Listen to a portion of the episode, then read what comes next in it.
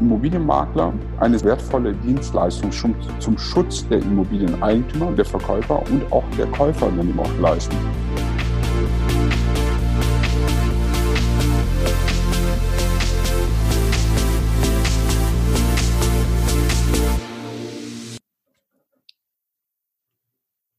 Hallo und herzlich willkommen zum Baucheck 24 Podcast, dein Podcast für die Themen Mindset, Immobilien und wie du deine Ziele erfolgreich erreichen kannst. Heute habe ich einen Kollegen von mir, einen ganz, ganz besonderen Gast. Und zwar ist er ein Immobilienexperte, ein Architekt, Immobilienökonom, Unternehmer, Speaker und zweifacher Buchautor. Und dazu kommt noch, dass er eine Online-Akademie gegründet hat mit dem Immo-Coach für alle privaten Immobilienbesitzer und Investoren, die ihre Immobilie in Eigenregie selbst erfolgreich verkaufen bzw. vermieten wollen. Heute habe ich den Gast Hakan Sitak. Herzlich willkommen, Hakan. Dankeschön für die Einladung, Thailand. Hallo zusammen. Sehr, sehr gerne. Und zwar, wir hatten das ja schon ein bisschen länger geplant, Hakan, dass wir dieses Interview machen. Durch die Krise jetzt in den letzten Wochen, Monate haben wir das bisschen erstmal in die Zukunft, sage ich mal, geschoben und so, dass es jetzt der optimale Zeitpunkt ist, wo wir vielleicht auch gewisse Resümees erzielen können durch die letzten Wochen, was jetzt alles uns an Erfahrungen jetzt mehr gewonnen wurde, ist. Ja, was würdest du erstmal meinen ja, Zuhörern erstmal sagen wollen, wie du jetzt durch die Krise mehr oder weniger durchgekommen bist? Ähm, durch die Krise im Prinzip bei mir als Makler in meinem Kerngeschäft äh, ist ja der Immobilienverkauf. Ähm, als es ja als die Krise eingetroffen war, äh, war die Krise relativ kurz. Also das war im Prinzip nur eine Woche. Äh, in der einen Woche, da dachte ich auch, oh, was passiert denn jetzt gerade? Mhm. Im Prinzip ähm, sind uns sogar Mieter äh, ab gesprungen. Also bis zum Mietvertrag war alles vorbereitet, bis zum Mietvertragsunterzeichnung. Die Immobilien sollten dann kurzfristig übergeben werden an die neuen Mieter. Und die sind dann eben auch verunsichert äh, gewesen, ähm, was passiert, gehe ich in Kurzarbeit oder wie auch immer. Mhm. Und die sind dann eben auch tatsächlich äh, ab abgesprungen ähm, von dem Mietvertrag. Das habe ich bei Mietimmobilien äh, nie erlebt, mhm. noch nie in meiner äh, zwölfjährigen Karriere als Makler. Und äh, bei Kaufimmobilien war es dann ähnlich. Da haben wir von einem Tag auf den nächsten ähm, ja, 90 Prozent weniger Anfragen für die Kaufimmobilien auch gehabt. Mhm. Ähm, das hat sich aber relativ schnell wieder gelegt. Ähm, also das war so, so eine Woche, wo ich mir dann auch Gedanken gemacht habe, was, was passiert jetzt gerade? Mhm. Aber mittlerweile ist alles ähm, nach dieser Woche, nach dieser ganz besonderen Woche, mhm. alles wieder auf ähm, normal ähm, Stand eben auch gekommen. Teilweise habe ich sogar das Gefühl, die, die, die Interessenten sind sogar ein bisschen immobilienverrückter geworden. Also sei es äh, für die Eigennutzung oder eben auch als äh, Kapitalanlage, weil ähm, wieder einmal hat der Aktienmarkt dann eben auch gezeigt, ähm, dass das Geld nicht so sicher ist und Immobilien äh, ist wertstabil und äh, demzufolge habe ich so das Gefühl, dass wieder ein Run auf Immobilien gerade stattfindet. Ja, ganz spannend zu hören, auch von dir jetzt als Makler, weil ich habe auch in der Umgebung einige Kollegen mitbekommen, die jetzt schon sehr vorsichtig noch weiterhin sind, weil die noch nicht wissen, ob dann noch ein Effekt, größerer Effekt kommen wird oder nicht. Letztendlich äh, wird ja gesprochen von langen Transaktionsräumen. Das ist vielleicht die Sicherheit auch für die Immobilienbranche.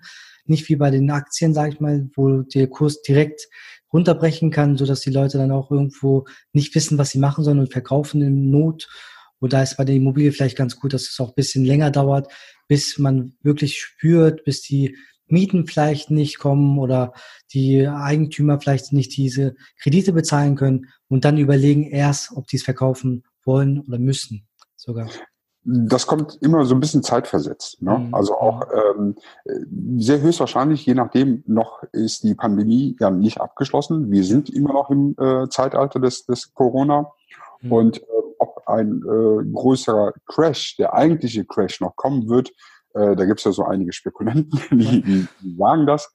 Ähm, da müssen wir einfach wachsam alle äh, bleiben, ob äh, tatsächlich einer kommt. Und wenn einer kommt, dann bin ich der Meinung, dass dann viele, ähm, die sich ähm, ja äh, ein bisschen auch übernommen haben mit dem Wunsch der eigenen Immobilie mhm. ähm, tatsächlich vielleicht verkaufen müssen, weil sie äh, vielleicht doch keinen Job mehr haben oder ihnen Kurzarbeit geben müssen, ihre Verbindlichkeiten nicht mehr ähm, bezahlen können, dann kann schon sein, dass ähm, wir vermehrt wieder Notverkäufe am Markt haben mhm. könnten. Mhm. Noch ist es nicht zu beobachten, aber es kann der Fall kommen. Okay, spannend. Lass uns mal einen Schritt wieder zurückgehen und zwar zum Hakan Zitak. Und zwar, okay. Dir persönlich, du hast ja jetzt schon einige Jahrzehnte schon Erfahrung in der Immobilienbranche. Und erzähl mal kurz über dich als Person, wie du zu der Immobilienbranche gekommen bist und äh, was vielleicht deine Learnings waren, was, wo du vielleicht nicht gerade das richtige Gefühl hattest vielleicht oder ne, dass du mal ein bisschen von dir erzählst, wie du wirklich zu dem Hakan Zitak geworden bist, der du jetzt bist. Okay. Ähm, ja, mein Name ist Hakan Zitak, äh, Kerngeschäft Immobilienmakler und äh, die Faszination für die Immobilie hat im Prinzip seit meinem sechsten Lebensjahr dann auch äh, begonnen. Ähm, ich hatte mal so ein Blatt Papier und einen Stift äh, zur Hand genommen, dann einfach ohne zu wissen, was ich zeichnen würde, einfach drauf losgezeichnet. Mhm. Und da war ein Gebäude drauf, da, da war so, so ein Einfamilienhaus drauf. Und in dem Moment wusste ich so, ähm, du, müsst, du möchtest irgendetwas mit dem Bau, mit Immobilien, mhm. wenn was zu tun haben. Und dann äh, ja nach der Schulzeit eine Ausbildung zum Industriezimmerer äh, gemacht bei der Philipp Holzmann AG. Mhm. Dann auch einige Jahre dann eben auch deutschlandweit ähm, auch gearbeitet, drei Jahre lang. Und ähm, dann hatte ich das Gefühl, ja, das war noch nicht das, was ich mir vom Leben äh, erwünscht, erhofft habe. Mhm. Und so ist der Entschluss dann eben auch äh, ja, gekommen, dass ich dann ähm, Architektur studieren wollte. Mhm. Und äh, habe es natürlich auch gemacht, äh, hatte allerdings noch so, so ein ähm, Hindernis. Ich hatte erstmal nur einen Hauptschulabschluss. Okay. und ähm, dann über die Abendrealschule dann, also tagsüber gearbeitet, über Abendrealschule, das Fachabitur nachgeholt, dann Fachabitur Richtung Bautechnik auch absolviert und dann war das, ähm, war der Weg für das Architekturstudium mhm. frei. Dann habe ich Architektur studiert, ähm, dann eine kleine Weile als Architekt gearbeitet und dann unmittelbar währenddessen habe ich dann gemerkt, ähm, es etwas fehlt. Und zwar der absolute wirtschaftliche Aspekt. Mhm. Das war dann der Entschluss, warum ich gesagt habe, ich sattel noch einen weiteren Studiengang drauf. Ähm, das war dann äh, der, das Masterstudium in Immobilienwirtschaft. Und äh, ja, unmittelbar danach bin ich auch direkt in die Selbstständigkeit gegangen und äh, mittlerweile seit 2007, also ähm, ja, knapp 13 Jahre, jetzt mhm. selbstständiger Immobilienmakler in Köln mit einem kleinen, feinen Team. Mhm. Und unser Kerngeschäft ist eben der Immobilienverkauf. Mhm auch überwiegend im Raum Köln oder würdest du auch deutschlandweit oder andere Regionen noch? Ähm, also aktuell wieder nur überwiegend in Köln. Mhm. Äh, wir werden das jetzt auch ein bisschen ausweiten. Ähm, mhm. Also Großraum Köln, alles was mhm. in Köln drumherum ist. Ähm, dieses, ähm, ich hatte auch äh, schon im Investmentbereich als äh, Investmentmakler gearbeitet gehabt, also äh, Mehrfamilienhäuser, Investments, Wohnanlagen, mhm. Ähm, teilweise eben auch in Rheinland-Pfalz oder eben auch im Ruhrgebiet. Mhm. Und ehrlich gesagt, da war ich nur noch auf der Autobahn. Ja, ja, ja okay.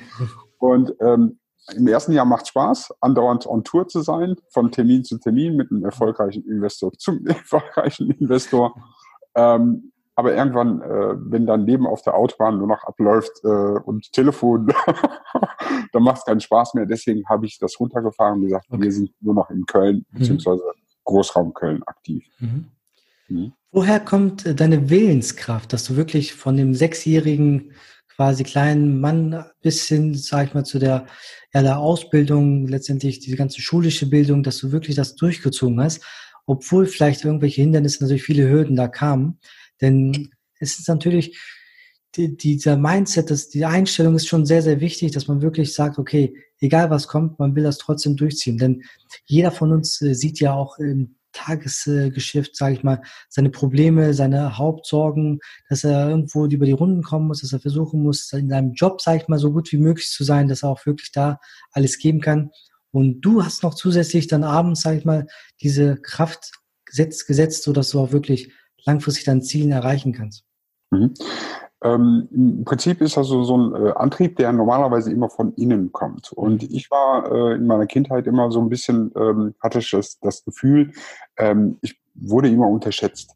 Mhm. Hatte auch nicht wirklich Rückendeckung von meinen Eltern mhm. ähm, oder eben auch von meinen Lehrern. Ähm, wenn ich dann zum Beispiel den Wunsch geäußert hatte, ich möchte studieren, ich möchte dies machen, ich möchte das machen, mhm. ähm, dann war immer so ähm, vom Gegenüber, ähm, ja, mach doch mal eine Maurerausbildung, geh, mhm. äh, mach eine Ausbildung, du hast einen Job fürs Leben.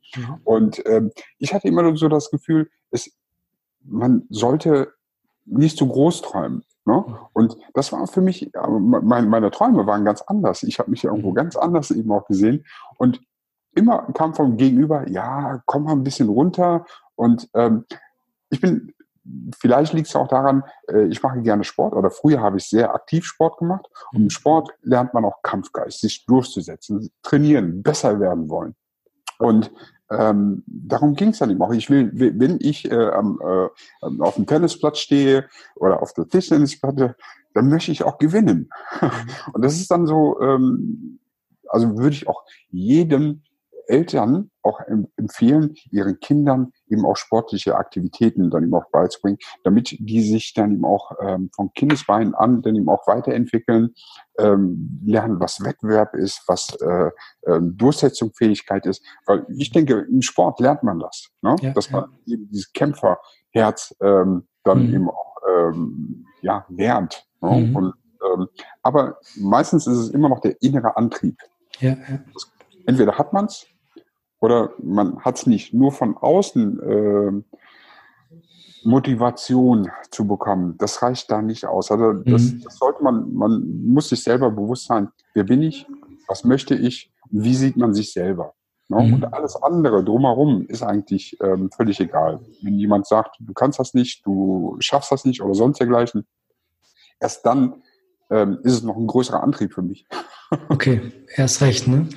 Also die intrinsische Motivation, das Thema, ne? Das, ich finde auch, also ich habe auch versucht, irgendwo mich immer weiterzuentwickeln, weiterzubilden und auch daher dieser Podcast, ehrlich gesagt, dass man guckt, welche Möglichkeiten ergeben sich, wie kann man sich in bestimmten Bereichen noch weiterbilden, weiterentwickeln und auch viele Leute, verschiedene Leute kennenlernen, beispielsweise in verschiedenen Bereichen eintauchen, was man vielleicht nicht sonst die Möglichkeit hat. Und äh, deswegen glaube ich auch, dass es auch für alle sehr, sehr wichtig ist, dass man auch verschiedene Bereiche sich mal anhören sollte und gucken sollte, ob es vielleicht für einen liegt oder nicht und schauen sollte, dass man sich immer weiterbildet, konstant lernt und wächst. Äh, auf jeden Fall. Ne? Also Mentoren, dass man sich immer weiterbildet. Ich ähm, lerne jeden Tag neue Sachen eben auch mhm. dazu. Ne? Man ist nie irgendwie ausgelernt. Und das ist das Wichtigste, dass man immer wachsam und offen bleibt für Neues, ähm, und auch als, als Mensch oder eben auch vom Gedankengut, man entwickelt sich immer weiter. Mhm. Ähm, ich bin heute definitiv nicht die Person, die ich vor 15 Jahren war. Da habe ich ein ganz anderes Gedankenmuster in mir getragen. Ähm, habe äh, äh, früher zum Beispiel ganz einfach, was Marketing angeht, wenn etwas äh, äh über einen externen Dienstleister 500 Euro gekostet hat, habe ich gesagt, wieso soll ich jetzt dafür 500 Euro ausgeben? Ja. Das mache ich lieber selbst. Aber ich habe mir damit selber immer ein, ein äh, Klotz an Bein gehangen ja, ja. oder mich damit selber äh, gestoppt, ähm, anstatt äh, zu sagen, okay, der ist sein Geld wert, mhm. ähm, ich kaufe mir wertvolle Zeit dann eben auch dadurch ein und ja. da ist ein Profi am Werk und ähm, gut ist. Also mhm. man entwickelt sich als Person mit seinem Gedankengut, äh, mit seinem Mindset immer weiter und das ist ein niemals endender Prozess mhm. bis an unser Lebensende. Ja, ja, nee, spannend. Also was ich auch ganz find, wichtig finde, ist, ich finde es schon gut, dass man Experten natürlich zur Seite holt und holen sollte. Allerdings finde ich es auch wichtig, dass man das selber auch ein bisschen versteht.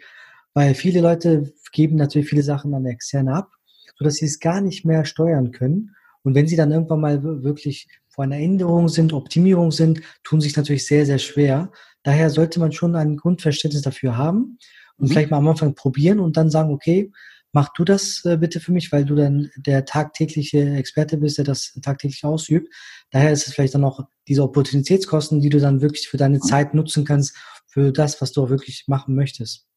Äh, definitiv, da, da, gebe ich dir schon äh, absolut recht. Also im Prinzip, wenn man etwas Neues probieren möchte, dann muss man auch diesen Weg erstmal selber gehen, ja. um dann Orientierung zu bekommen.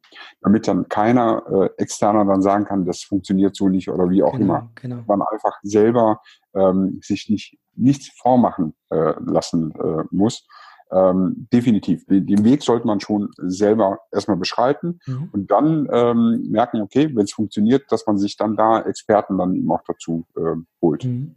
Mhm. Apropos etwas Neues probieren. Das hat dir auch nicht gereicht, dass du nur ein erfolgreicher Makler bist und wolltest natürlich die Online-Akademie quasi hervorrufen, hast ins Leben gerufen. Was war der Hauptgrund dafür und wie bist du da vorgegangen? Wo stehst du gerade? Was möchtest du den Leuten quasi mitgeben? Also im Prinzip, ähm, die Initialzündung war eigentlich, ähm, dass ich Aufklärungsarbeit leisten mhm. wollte. Mhm. Äh, als Makler, ähm, ja, es, gibt gute Makler, es gibt Profimakler und es gibt mhm. äh, die anderen Makler. Ja. Und das Vorreich oder das, das vorherrschende ähm, Gedankengut, was die meisten Immobilieneigentümer da draußen tragen, ist, Makler ist schlecht. Makler ist ein Hai, Makler denkt nur an sein Portemonnaie, ist ein ja. Inkompetenter und sonst dergleichen. Und ich wollte einfach äh, allein schon aufgrund meines Backgrounds und meiner Erfahrungswerte auch mhm. alles ähm, offen wiedergeben, mhm. ähm, dass Immobilienmakler eine sehr wertvolle Dienstleistung zum, Schutz der Immobilieneigentümer, der Verkäufer und auch der Käufer dann eben auch leisten. Ähm, ich wollte auch zeigen, was steckt alles wirklich dahinter. Es ist einfach nicht nur zwei, drei Bilder knipsen, ähm, zwei Zahler schreiben, ab ins Netz und Immobilie ist verkauft. Mhm. Das stellen sich viele äh, so einfach vor. Äh, die Realität ist aber tatsächlich eine ganz andere. Und mhm. ähm, ich wollte einfach äh, zeigen, was die Realität ist.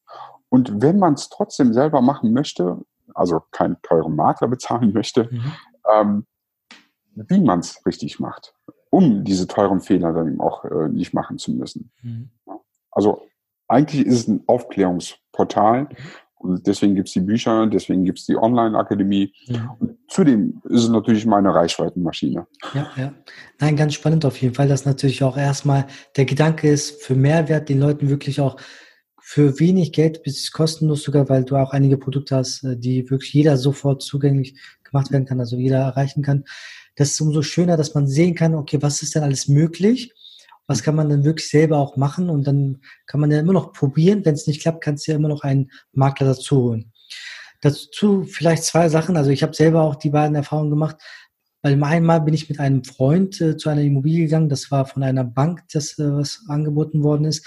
Und der Makler, der war jetzt nicht so unbedingt top motiviert, dass er einen beraten wollte, so dass er gesagt hat, ja, guckt euch mal die Immobilie an und wenn ihr irgendwie Fragen habt, könnt ihr gerne vorbeikommen und fragen. So lief das ab. Nach einer halben Stunde oder 20 Minuten sind wir dann raus. Und ja, tschüss, tschüss, okay. Das war's auch. Dann haben wir auch nie wieder gesehen. Heftig. Also das kommt auch. Okay, wenn die Nachfrage natürlich sehr hoch ist, kann es schon sein, dass der ein oder andere Makler ein bisschen überheblich wird und dann sagt sich, okay, die Leute kommen so oder so. Ich muss vielleicht nicht so viel Kraft reinstecken und deswegen kann es natürlich Gefahr sein, dass der dann nicht so viel macht. Ich meine, ne, das ist vielleicht äh, die eine Sache. Und die zweite Erfahrung, die ich gesammelt habe, war, ich hatte selber ein Objekt gehabt, was ich gebaut habe in Hannover und wohne ja in Düsseldorf. Und es war sehr, sehr schwierig, die Immobilie dann von hier aus äh, zu verkaufen. Mhm. Habe dann auch Immobilien Scout und so weiter, verschiedene Portale äh, reingebracht und dann auch äh, schöne Fotos gemacht und so weiter. Gut, mit meinem Wissen versucht, die Texte auszufüllen. Aber durch die Entfernung war das schon sehr, sehr schwierig. So dass ich dann versucht habe, in der Woche einmal oder alle zwei Wochen einmal hinzufahren und dann irgendwie einen Block zwischen 10 und 2 Uhr, dass ich äh, Massenbesichtigungen hatte. Das war natürlich viel zu schwierig, das alles zu managen. Bis ich dann irgendwann gesehen habe, okay, das macht keinen Sinn, habe dann auch ein Maklerbüro, Maklerunternehmen direkt vor Ort dann engagiert, der dann innerhalb, ich glaube, zwei, drei Wochen zwei, drei ernsthafte Interessenten hatte, so dass die Immobilie dann auch weg war. Und das ist auch wiederum so eine Sache, auch wenn man aus, der, aus dem Bereich kommt, wenn die Rahmenbedingungen nicht optimal sind, so wie bei mir die Entfernung in diesem Fall, sollte man sich auch Gedanken machen, ob wirklich ein Makler dann auch in diesem Fall wirklich sinnvoll ist. Definitiv, weil Makler ist ja ähm, eigentlich so, so ein Allrounder in, in meinen Augen. Mhm. Und es ist oft so, dass wir ähm, als Makler zwischen den Stühlen dann eben auch als ähm, Vermittler sozusagen dann eben auch mhm. agieren. Ähm, ich kann dir so viele Fälle, eigentlich Geschichten erzählen, mhm. ähm, in Scheidungsfällen, wo eigentlich normalerweise ein Verkauf niemals äh, zustande gekommen wäre, mhm. ähm, weil es da einfach ähm, zwischen den Parteien und, untereinander schon so viele Probleme gab oder eben auch Erbengemeinschaften oder eben auch Immobilieneigentümer, die es privat versucht haben und ähm, bombardiert worden sind, sonntags nachts mit Telefonanrufen, mhm. ich will meine Immobilie sehen, etc. und dann äh, entgeistert aufgegeben haben. Also ich kann dir hunderte von Beispielen dann eben auch äh, also könnte ich erzählen, ja, ja. aber äh, die Länge des, äh, des, Interviews würde nicht ausreichen. Nächstes Mal, nächstes Mal. Ja, ja glaube ich dir sehr, sehr gerne. Ja, gerade in schwierigen Situationen wie Scheidung oder so ist natürlich auch natürlich für alle Parteien nicht unbedingt angenehm. Ja. Und das ist natürlich blöd. Ja, ähm, dann kommen wir mal direkt mal zu den Tipps, die du vielleicht zum einen zu dem Käufer, zum anderen mhm. zu dem Verkäufer und zu anderem zu den Maklern beispielsweise geben könntest. Vielleicht ein, zwei, drei Tipps jeweils, dass du sagst, okay, achtet vielleicht darauf mehr oder achtet hier mehr drauf. Was mhm. würdest mhm. du sagen, was die, vielleicht die größten ja, Besorgnisse sind von den Leuten oder die größten Learnings, was du hattest in den letzten Jahren? Also den Privatverkäufern würde ich äh, empfehlen, dass die ähm, sich sehr, sehr gut äh, vorbereiten auf den Verkauf. Weil das ist, wie gesagt, wie wir schon festgehalten haben, nicht so einfach, eine Immobilie mal schnell zu verkaufen. Das ist in der Vorstellung zu einfach. Mhm. Aber ein Immobilienverkauf hat immer drei ähm, Phasen. Das ist einmal die Vorbereitungsphase, dann die Vermarktungsphase und die Abschlussphase. Mhm. Und ähm, das sollte man sich auf jeden Fall bewusst sein. Und als Orientierung, ähm, es gibt im Internet nicht nur auf meinem Kanal, oder nicht nur in meinen Büchern, sondern viele andere äh, äh, mögliche Quellen, äh, wie man seine Immobilie verkaufen kann. Ne? Da sollte man sich auf jeden Fall Rat vom Profi holen und vieles ist eben auch kostenlos im, im Netz ähm, mhm. äh, sowieso für alle zugänglich.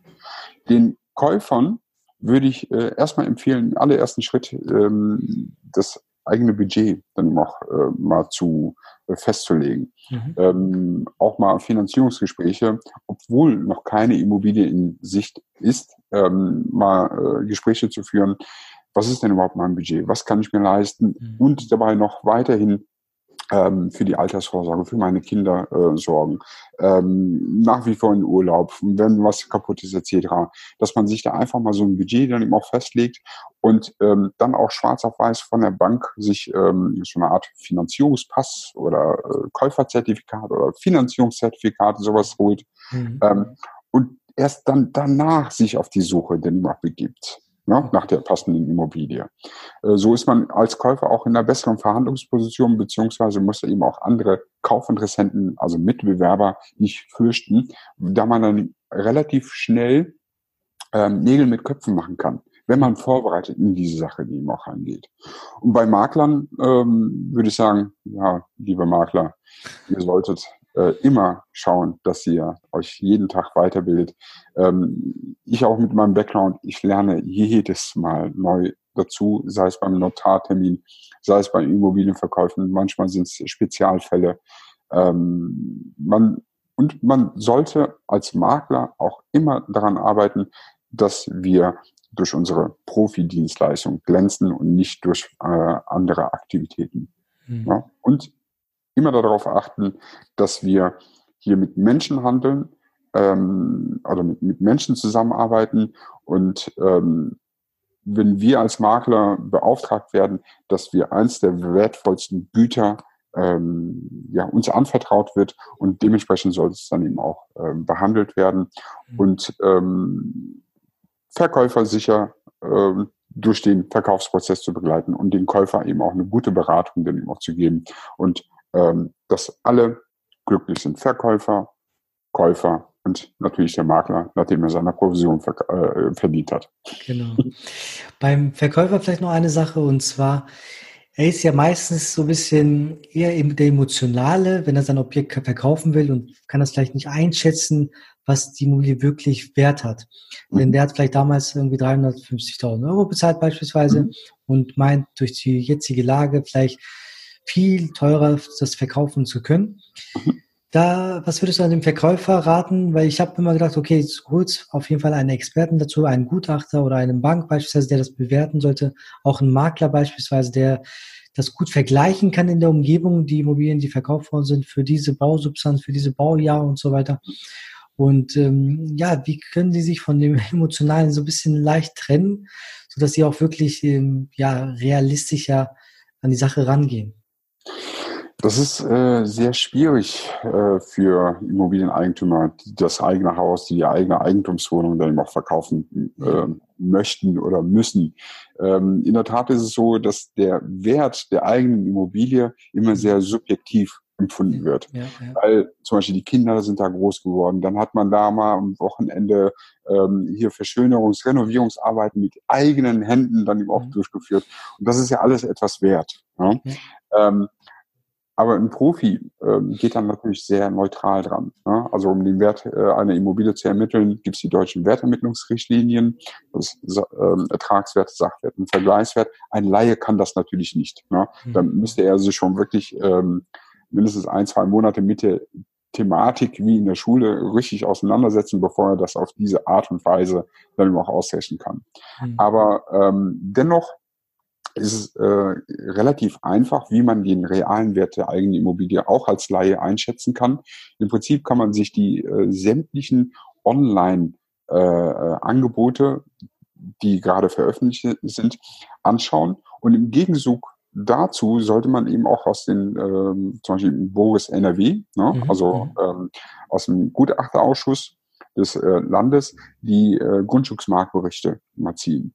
Mhm. Ähm, normalerweise kostet das eine gewisse Gebühr, so knapp unter 40 Euro, aber aktuell äh, kann man die auch kostenlos runterladen, so unter Boris NRW, was ein bisschen komisch ist. Okay, gleich nutzen. Genau. Und dann kann man diese ganzen Angebotspreise in den Online-Börsen, die tatsächlich nicht Verkaufspreise sind, mit den ähm, ähm, real erzielten Verkaufspreisen mal gegenüberstellen, weil das ist äh, in diesem Grundstücksmarktbericht äh, ist ja genau erfasst, in der und der Lage, äh, Immobilientyp Bau, ja, so und so, in der Größe, mhm. ähm, wurden so und so viele Immobilien verkauft zu dem Preis. Mhm. Und wenn man es ganz genau haben möchte, dann kann man eben auch beim Gutachterausschuss der Stadt, wo die eigene Immobilie ist, ähm, ähm, ein, ein äh, Marktbericht ähm, oder eine Verkaufspreissammlung dann eben auch äh, bestellen. Im Prinzip gibt man ein, äh, welches Baujahr, welche Ausstattung, wie groß ist das Grundstück, wie groß ist die Wohnfläche etc. Und dann bekommt man äh, vom Gutachterausschuss gegen eine Schutzgebühr, die knapp unter 200 Euro ist, ähm, innerhalb von wenigen Tagen zehn identisch vergleichbare Immobilien. Mhm. Und oft ist es so, dass ähm, tatsächlich diese Immobilien ähm, Durchschnitt, also zum Beispiel bei uns im Kölner Norden, 14 Prozent unter dem Angebotspreis notariell okay. beglaubigt worden sind, also verkauft okay. worden sind. Mhm. Und da sieht man eben auch, ähm, dass es da gravierende Unterschiede eben auch gibt zwischen dem Wunschpreis, der Wunschvorstellung mhm. und den real erzielten Verkaufspreisen. Aber man kann natürlich eben auch in vielen Fällen Immobilien über dem Wert verkaufen. Da muss man aber auch alles richtig machen. Ja, und ich glaube auch, ähm, da kommt natürlich auch dazu, dass vielleicht ein Interessent natürlich da ist, der auf einmal sich in diese Immobilie verliebt, beziehungsweise in dieser Lage wohnen möchte, wo er vielleicht aufgewachsen ist früher, sodass es auch irgendwo wiederum emotionale Geschichte ist, dass er wirklich da bleiben will. Daher kann es auch sein, dass er dann auch bereit ist, diese 10, 14, 15 Prozent mehr zu bezahlen beispielsweise. Und das muss man auch berücksichtigen. Definitiv, ne? Also es ist äh, natürlich jetzt nicht Standard, dass alle Immobilien immer günstiger verkauft werden. Es ist natürlich ähm, aus ähm, Käufersicht den Kaufpreis nach unten verhandeln zu wollen. Ne? Das ist mhm. legitim. Genauso gut ist es aber auch äh, legitim aus Verkäufersicht den Kaufpreis nach oben hin zu verhandeln. Und ähm, Demzufolge, je mehr Interessenten die eigene Immobilie haben möchten, um in einer besseren Verhandlungsposition ist man ihm auch. Ne? Mhm. Ich als Makler zum Beispiel ähm, habe, oder mein Rekord liegt bei 31 Prozent über dem Verkehrswert. Und ähm, aber dafür gehört äh, äh, schon einiges ähm, an technischen Know-how und eben auch Marketing-Know-how, dass dann äh, sowas dann eben auch möglich ist. Mhm. Ja, spannend weiß Bescheid. Wenn ich die Immobilie in Köln irgendwo habe, dann weiß ich Bescheid, zu wem ich komme. Gerne. Hakan, vielleicht noch eine Frage jetzt auch, wenn wir jetzt äh, beispielsweise die jetzige Lage uns angucken und auch die Zukunft äh, ein bisschen beobachten wollen, betrachten wollen. Ähm, es ist natürlich immer schwierig auch zu, abzuschätzen, wie es jetzt kurzfristig, mittelfristig, langfristig sein wird. Und äh, gut, die Politik gibt viele Regularien, so wie die Mietpreisbremse, Mietendeckel und so weiter, hört man ja überall, so dass wirklich für den, besonders für den Kapitalanleger, für denjenigen, der wirklich die Immobilie kaufen möchte und eigentlich nur vermieten lassen möchte und nicht selber drinne wohnt, ähm, ist natürlich noch immer schwieriger. Es wird immer schwieriger, weil man spricht schon von Enteignung der eigenen Immobilienrechte auch. Mhm. Was würdest du dort, äh, was, was siehst du da in den nächsten Wochen, Monaten, Jahren auf dem Immobilienmarkt äh, zu sehen? Also was, was denkst du, was da passieren kann? Und wie denkst du, der Immobilienmarkt, wie der Immobilienmarkt sich aus dieser Krise, sag ich mal, herausbewegen wird? Und ja, wie die Entwicklung wird in den nächsten Monaten und Jahren? Ja, es war eben noch nie gut, wenn sich die Politik äh, in eine freie Marktwirtschaft dann auch ähm, ja, zu sehr ähm, einmischen äh, möchte. Dennoch halte ich das äh, alles, äh, sei es mit dem Mietpreisdeckel etc., ähm, als nicht so super große Gefahr. Ja, schon, ähm, aber ähm, es ist alles handelbar. In dem Zuge, wenn man als Kapitalanlage ein, äh, oder als Investor eine Immobilie für die äh, als zwecks Kapitalanlage oder als Investment dann eben auch kaufen möchte. Fakt Nummer eins, im Einkaufspreis liegt der mhm. Segen. Man darf mhm. eben nicht zu so teuer einkaufen. Ähm, und egal, was die Politik da oben dann eben auch uns äh, an Regularien, äh, an Stolpersteinen uns in den Weg legen möchte, wenn man nicht zu so teuer einkauft und die Mieterträge, ähm, auch wenn sie ein bisschen äh, geringer wären, ähm, unser Investment nach wie vor trägt, dann hat man da eigentlich auch nichts zu befürchten.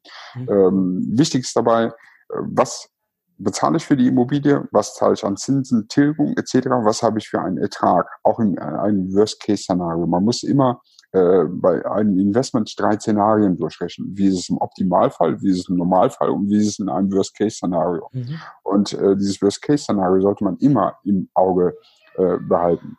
Und ähm, meine Empfehlung wäre im Prinzip auch immer, ähm, sich auf Wohnimmobilien zu spezialisieren. Weil mhm. dieser Crash jetzt mit der äh, Corona-Pandemie hat uns ja gezeigt, wenn man zu sehr spezialisiert ist auf bestimmte Immobilientypen, sei es zum Beispiel Airbnb-Prinzip, also dieses mhm. möblierte Wohnen oder eben auch reine Gewerbeimmobilien, ja, das kann dann schon so ein bisschen ähm, schwierig werden. Mhm. Und wenn man ähm, nicht genügend finanzielle Rücklagen dann immer hat, über solche Situationen dann immer hinwegzukommen, dass zum Beispiel ein Gewerbemieter für sein Ladenlokal wie ein Friseur auf einmal seine Miete nicht mehr zahlen mhm. kann, ja, und der Gesetzgeber hat ähm, ja beschlossen, diese zu schützen in diesem mhm. Moment, dass ja. bis zu drei Monate dann eben auch äh, keine Miete, äh, äh, also zumindest die Miete gestunden werden kann. Genau.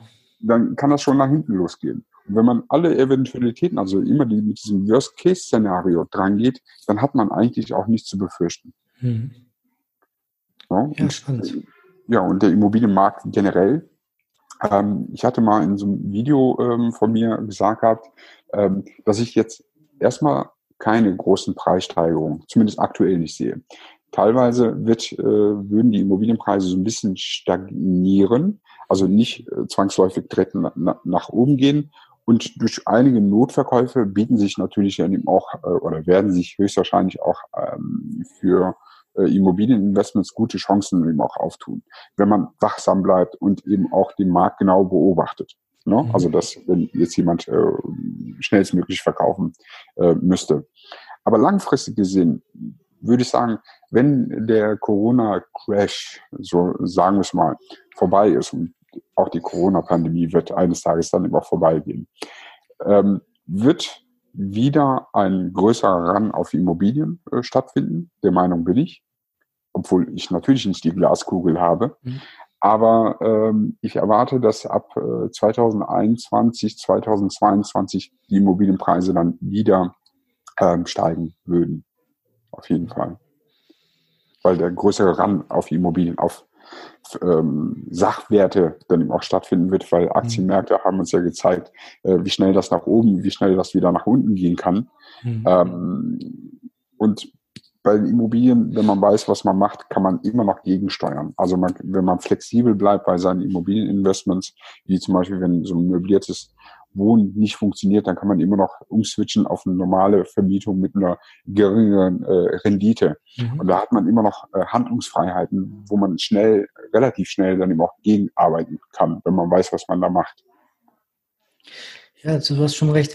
Also umso wichtiger ist es ja eigentlich schon jetzt erst recht, seine persönlichen Daten, Zahlen zu kennen, was du auch vorhin schon geschildert hast, dass äh, wenn wirklich was sich ergibt, jetzt in den nächsten Wochen, Monaten beispielsweise, dass man dann auch wirklich einsteigen kann und mit den richtigen Zahlen, wenn man das weiß, dann ist es natürlich einfach auch die Bank zu überzeugen, auch den Verkäufer dann später zu überzeugen. Mhm. Und ich hatte neben den persönlichen, sage ich mal, Daten auch äh, die drei K-Faktoren so ein bisschen für mich äh, gekennzeichnet. Und zwar kenne den Markt so ein bisschen, mhm. verfolge den Markt, kenne die Immobilie, das heißt, mhm schau, dass du so ein bisschen das bewerten kannst, was für eine Bausubstanz dahinter liegt, ob du wirklich einige Investitionen machen musst oder ob das wirklich in einem guten Zustand ist oder nicht. Und ja, kenne die, den Part, die Partner. Letztendlich, umso früher du mit der Bank beispielsweise sprichst, umso früher du mit den Maklern, verschiedenen Maklern sprichst, umso früher du mit Handwerkern sprichst, umso besser kannst du dann direkt einsteigen in die ganze Geschichte. Daher auch meine Empfehlung an alle Immobilieninteressenten, dass sie sich frühzeitig darum sich kümmern sollten, sich vorzubereiten. Und wenn dann die Situation kommt, die Gelegenheit kommt, dass dann wirklich man bereit dafür ist und auch wirklich einsteigen kann. Genau, genau. Würdest du auch so sagen, ne? Ja, da sind wir schon relativ am, äh, am Ende des Podcast-Interviews.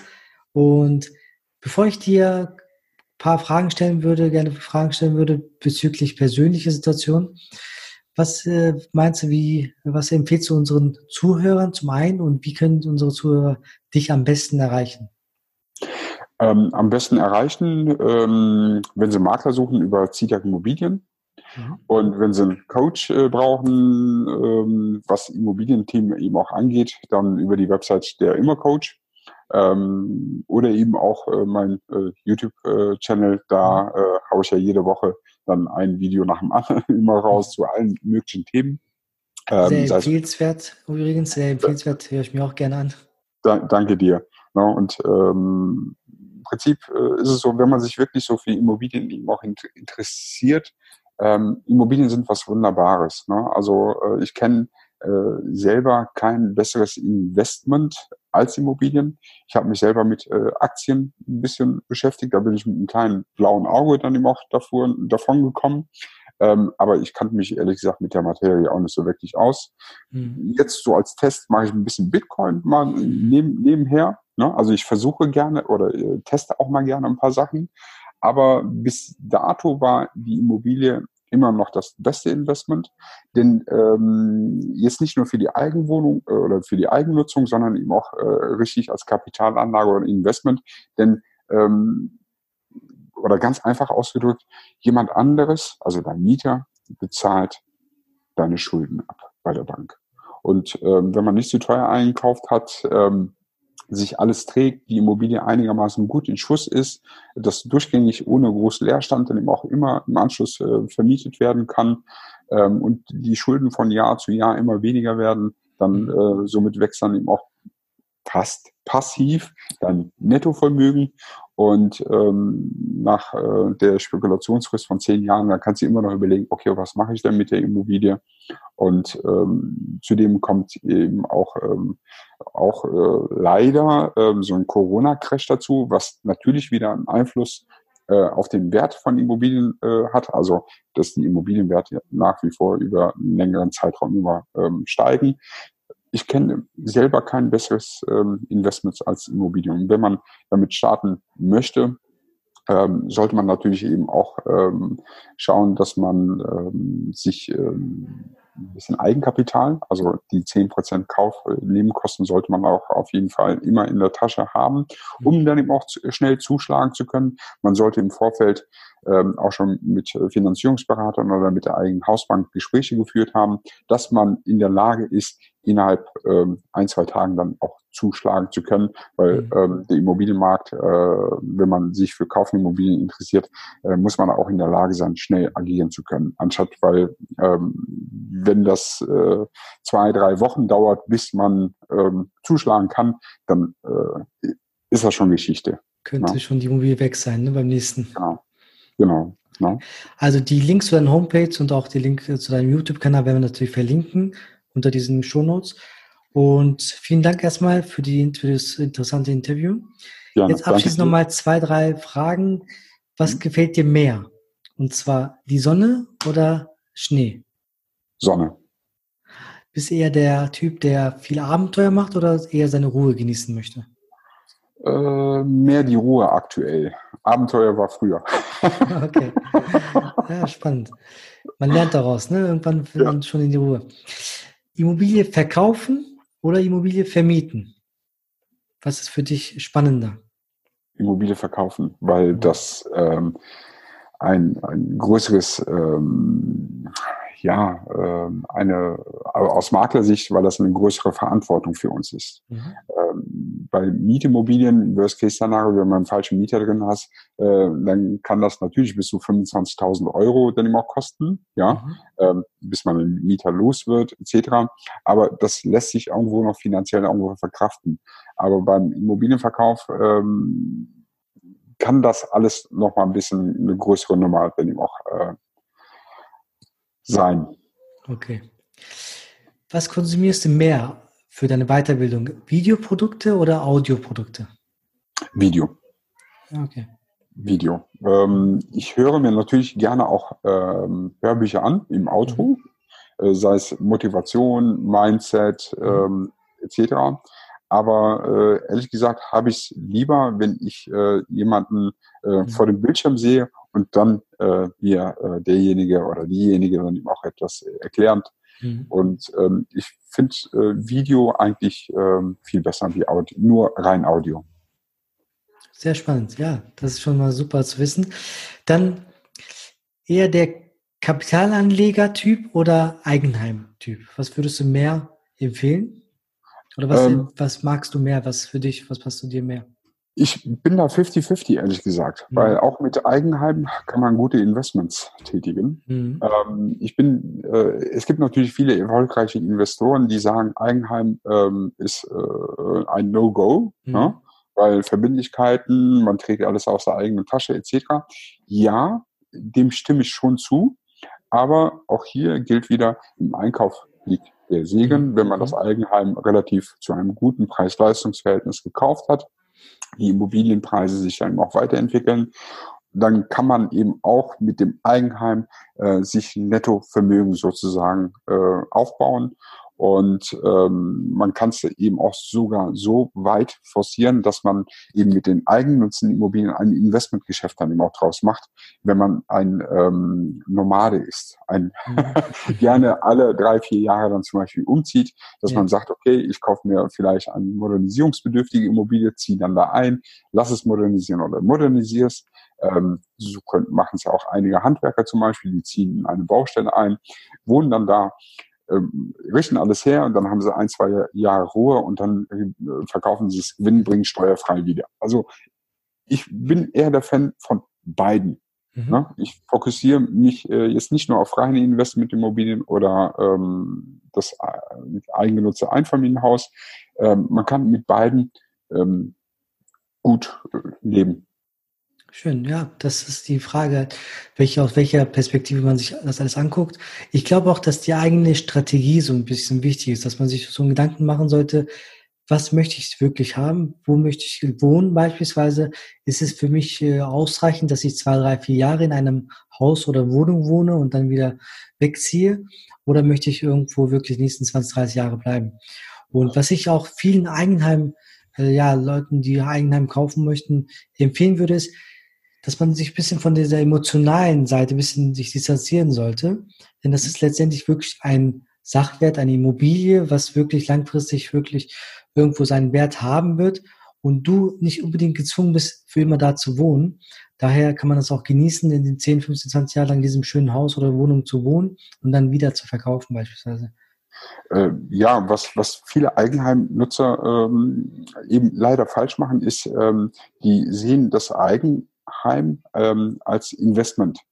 Ähm, ja und nein. Ähm, wenn man jetzt sein ganzes Geld in das Eigenheim dann auch reinsteckt und dann am laufenden Band hier ein extra reinbaut und dort ein extra reinbaut, äh, mhm. äh, was nach fünf Jahren sowieso nichts mehr wert ist, weil sich die Technik weiterentwickelt hat, ja. ähm, und dann der, der Sklave des eigenen Hauses dann eben auch wird, weil die okay. Verbindlichkeiten ja. immer höher werden etc., dann ist das natürlich der falsche Ansatz. Aber wenn man sich so ein bisschen zurückfährt und sagt, okay, ähm, es muss jetzt nicht das, das teuerste, das äh, luxuriöseste äh, sein oder sonst dergleichen, ähm, sondern ähm, auch immer an den Wiederverkauf denkt, was den mhm. Geschmack vieler dann auch treffen könnte, also mit mhm. relativ äh, neutralen, neutralen Materialien etc., dann äh, ist man da auch mit dem Eigenheim auf der sicheren Seite. Ja, spannend. Hakan, die letzte wichtige Frage aus meiner Sicht. Lebt es in deiner Stadt Köln besser oder in meiner Stadt Düsseldorf? Nein, in, in beiden Städten. Also ich habe viele in beiden Städten. Äh, ich habe in Düsseldorf auch viele äh, Freunde aus der Architekturzeit. Das sind alles Düsseldorfer. Okay. Und äh, ich hätte mir ehrlich gesagt auch als Kölner sehr gut vorstellen können, nach Düsseldorf zu ziehen. Oh. Es wäre sogar in der Vergangenheit fast dazu gekommen, ja. Also einen größeren äh, ähm, äh, Projektentwickler, ja. ähm, bevor ich mich äh, dazu entschieden hatte, ähm, selbstständig zu werden. Da war ich wirklich kurz davor, als Kölner nach Düsseldorf zu ziehen. Jederzeit herzlich willkommen. Also ich würde es verstehen. Düsseldorf ist ja auch schön, ne? Also ne? ähm, und es ist ja auch nicht so weit weg von Köln. Das stimmt. Ich arbeite ja aktuell in Köln viel genau. und wohne in Düsseldorf, daher ist es schon schön, ist ein Katzensprung eigentlich.